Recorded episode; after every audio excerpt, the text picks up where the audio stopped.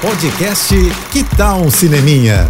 Dicas e curiosidades sobre o que está rolando nas telonas, com Renata Boldrini.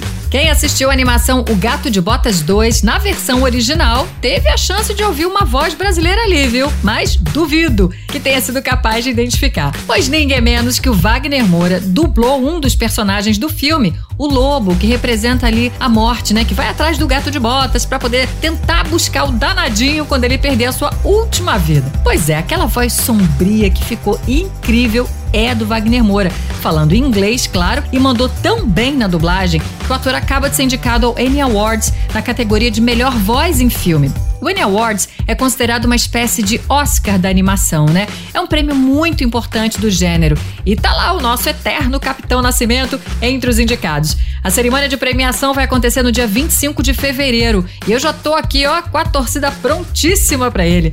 É, o Wagner tá conseguindo uma carreira bem bacana, né? Construindo ali super legal no mercado internacional. E merecido sucesso mesmo. É isso, hein? E se quiser mais dicas ou falar comigo, me segue no Instagram, arroba Renata Boldrini. Tô indo, mas eu volto. Sou Renata Boldrini com as notícias do cinema. Hashtag Juntos pelo Cinema. Apoio JBFM.